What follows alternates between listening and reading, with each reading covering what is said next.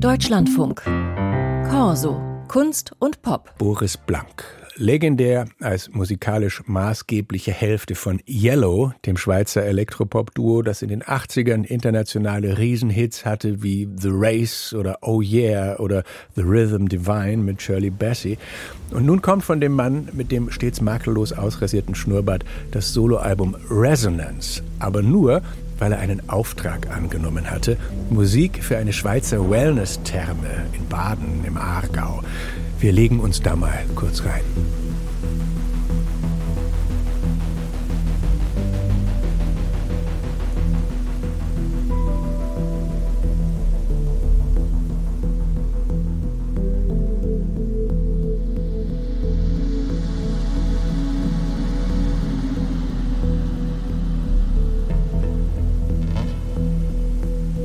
Time Bridges heißt dieses Stück. Und Boris Blank sagt, ihn habe bei dieser Arbeit die Architektur des Gebäudes gereizt, die Möglichkeit mit 3D-Sound zu arbeiten und eben eine Musik zu liefern, zu der man so richtig davonfliegen kann. Dabei könnte so ein global renommierter Künstler ja auch sagen, was, ich mache doch keine Gebrauchsmusik, oder?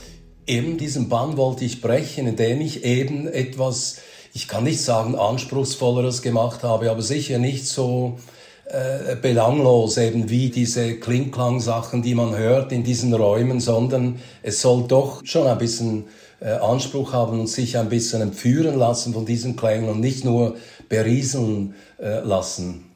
Sie haben für Yellow aber mit Dieter Meier zusammen schon auch so einen ganz bestimmten Witz etabliert. Der blitzt hier auch mal auf, im ersten Stück vor allem. Aber wie entscheidend oder vielleicht ja auch befreiend war es, diesmal da nicht drauf festgelegt zu sein?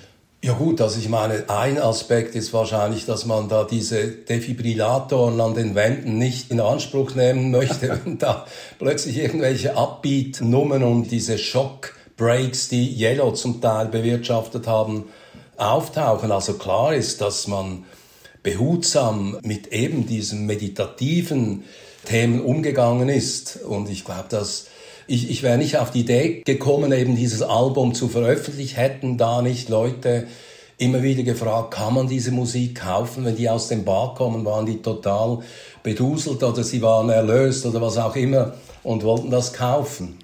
Sie sind musiktechnologisch kein Nostalgiker, der mit alten Synthesizern arbeitet. Sie haben Ihr Equipment in Form von Plugins im Rechner. Aber es war zu Ihren Anfangszeiten schon auch abenteuerlicher, elektronische Musik zu machen, oder?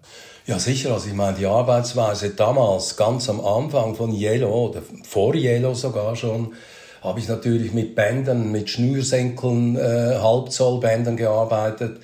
Da habe ich äh, ganz viele Geräusche aufgenommen habe dann das Band in äh, Schnipsel von gleicher Länge geschnitten und wieder quasi willkürlich zusammengesetzt und wieder über den Tonkopf gespielt und das war sozusagen mein, mein erster Step-Sequencer, wenn man so will, weil da kamen unglaublich lustige äh, Rhythmen zustande. Manchmal hat man einen Tag gearbeitet an etwas, was dann absolut überraschend war und super. Man hat dann Bongo dazu gespielt oder Gitarre und das waren meine Collagen, wenn man so will.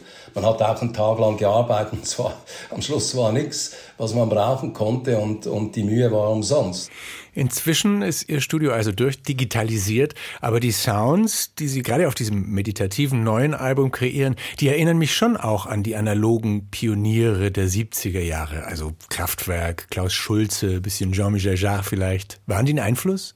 Auf jeden Fall, klar. Ich meine, ich habe Jean-Michel Jarre gehört, habe den auch kennengelernt in Berlin ein, ein sehr spontanes Zusammenkommen da in diesem Synthesizer-Shop. Ich glaube, er heißt Schneiders Laden. Da hat es nur Synthesizer. Aus aller Welt kommen die Electronic-Freak, kommen da hin und schauen sich diese modularen Systeme an.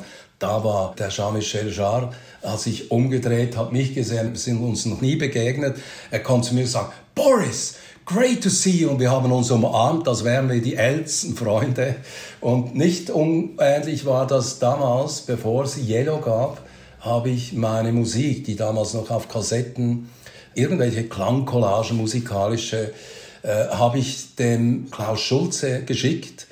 In Winsen an der Aller hatte er damals sein Studio gehabt und er hat gesagt, er würde mich gerne einladen, mal zusammen zu sprechen. Ich ging dann nach Deutschland und er war angetan von der Musik und hat mir dann auch einen Vertrag unterbreitet, der nicht der beste war, aber man sieht eben, ich war schon damals angefressen von der elektronischen Musik, natürlich von Kraftwerk.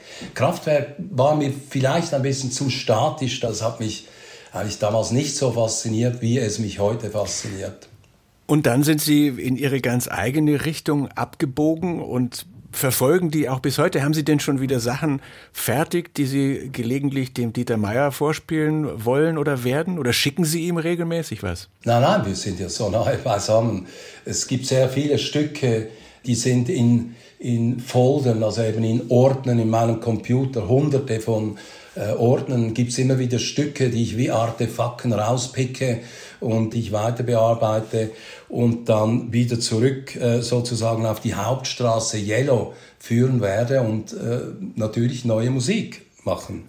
Wie viel Zeit verbringen Sie denn in Ihrem Studio? Ich kann ja nicht viel anderes. Das ist mein, das ist mein Leben. Ich lebe in meinem Studio. Ich habe zu Hause, wo ich jetzt bin, da genau dasselbe. Ich kann das mitnehmen, Laptop und bin da im Studio und habe das Ganze einfach größer und habe auch einen Schnittplatz, wo ich diese Videos, ich habe da sehr viel Freude äh, gekriegt an Bildschnitt und Videos bearbeiten, was ja naheliegend ist, weil Musik und Bilder, das äh, ist extrem nahe. Und hätten Sie denn Peter Meyer gern regelmäßiger dabei? Ich habe den vor ein paar Jahren mal für diese Sendung hier interviewt. Da hat er sehr respektvoll und liebevoll von Ihnen und Ihren musikalischen Ideen gesprochen, aber gleichzeitig halt auch von seiner Farm in Argentinien und von der Schokoladenherstellung. Also der macht so viele andere Sachen. Ja, ja, klar. Für mich war das willkommen, weil erstens mal waren wir nie eine demokratische Gemeinschaft im Sinne, dass wir zusammen Musik machen und uns das Leben gegenseitig schwer machen mit irgendwelchen, hier muss die Bridge kommen, machen wir den Refrain hier am Anfang nach 20 Sekunden schon.